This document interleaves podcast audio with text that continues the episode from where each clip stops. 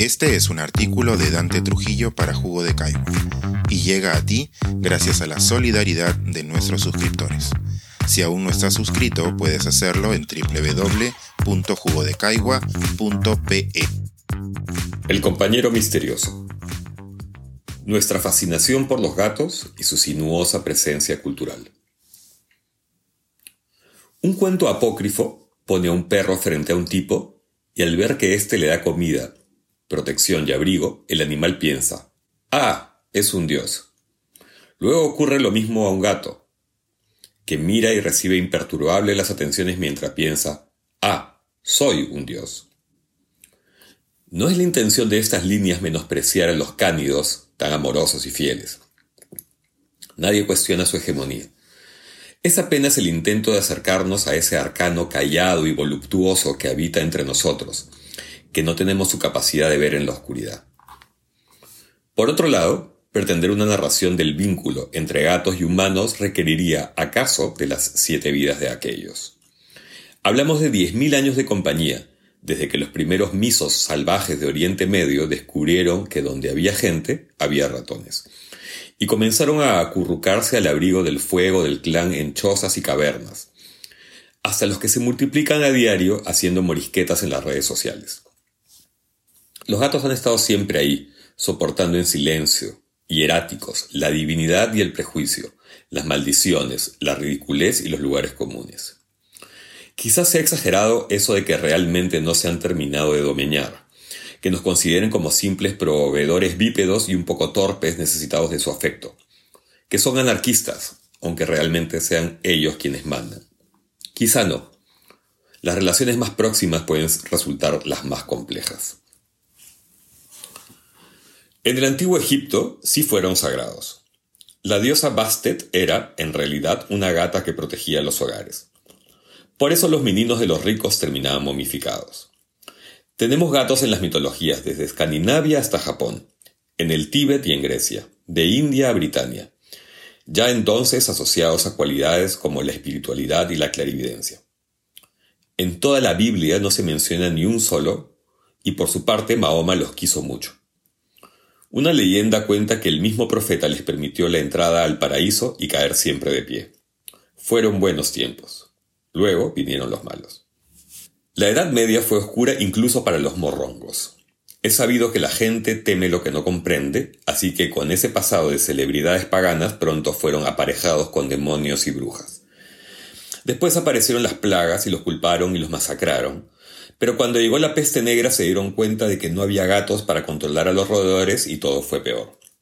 El parásito que produce la toxoplasmosis y los abortos consecuentes terminaron de instalar la idea de que los gatos pueden ser encarnaciones de la mala fortuna.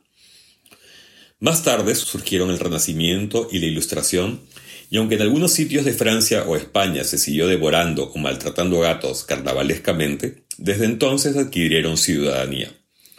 Así, con la convivencia comenzaron a integrar la cultura. Todo amante de los gatos que se precie debería tener en la casa el tigre en la casa, en edición local por Meeting, un tratado tan documentado como entretenido sobre la historia cultural de los gatos. El autor fue Carl von Bechten y su misma biografía merecería un texto aparte, pero lo que nos atañe ahora es su trabajo al respecto. Para 1920, año en que se editó originalmente, Van Bechten había consultado más de 600 libros de historia y literarios que sumó a la información que recopiló en viajes y la atención puesta en pinturas, templos y leyendas de todo ese lejano mundo analógico. Una desmesura adornada de humor británico, siendo él estadounidense, y que abarca la relación de la fierecilla con el ocultismo, el folclore, las leyes, el teatro, la música, el arte y la ficción, además de la poesía y esta simbiosis es de verdad poderosa y curiosa con los escritores.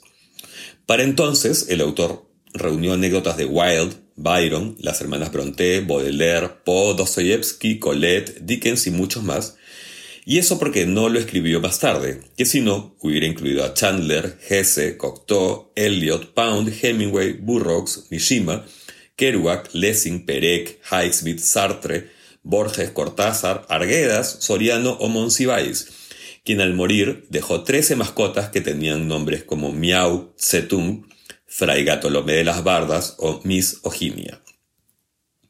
¿Cómo se explica esta asociación? ¿Será que comparten ora las veleidades, ora la búsqueda de silencio? Huxley decía que si quieres escribir sobre seres humanos, lo mejor que puedes tener en casa es un gato. Los michos no sonríen, casi no hacen gracias, no traen las chancletas ni en sueños, y aún así son posiblemente los animales más presentes en la cultura popular. Un detalle curioso es que han desarrollado el maullido para comunicarse con nosotros, es decir, el gato casi no maulla a otro gato, sino a las personas, siempre para pedir algo. Basta pensar en la cantidad de refranes y frases hechas, canciones y chistes protagonizados por ellos. A eso sumémosle clichés, la mayoría infames, poderes absurdos, cualidades irracionales. Ya en 1894 Edison grabó Boxing Cats, primera entrega de un género casi audiovisual que llega hasta nuestros días a través de los videos más delirantes, conmovedores o estúpidos protagonizados por gatos renegones que tocan el piano, se encierran en cajas o simplemente no hacen nada y con ello sus dueños cobran cientos de miles de dólares a cambio de infantilizarnos. Pero como los dibujos animados nunca los trataron bien, esta debe ser su reparación. Sin contar la cantidad de animales callejeros, según un estudio de CPI de octubre de 2018, el 60% de los hogares urbanos en el Perú cuenta con una mascota. Por supuesto, los perros son casi el doble, pero eso no importa, ni a los gatos ni a sus supuestos amos, quienes saben del placer de su compañía o de las propiedades terapéuticas de ese enigma que vibra dentro del enigma que es el ronroneo. Los niños entienden que los gatos son lindos y con eso debería bastar. Hay cosas difíciles de explicar, experiencias que no se pueden transferir. Cuando se trata de la belleza, muchas veces es mejor dejarlas así, evitar arruinarlas con ideas, comparaciones, palabras. En fin, entregarnos a la plenitud de la conmoción. Pero dispuestos a fracasar en el intento, podríamos deslizar un par de sospechas.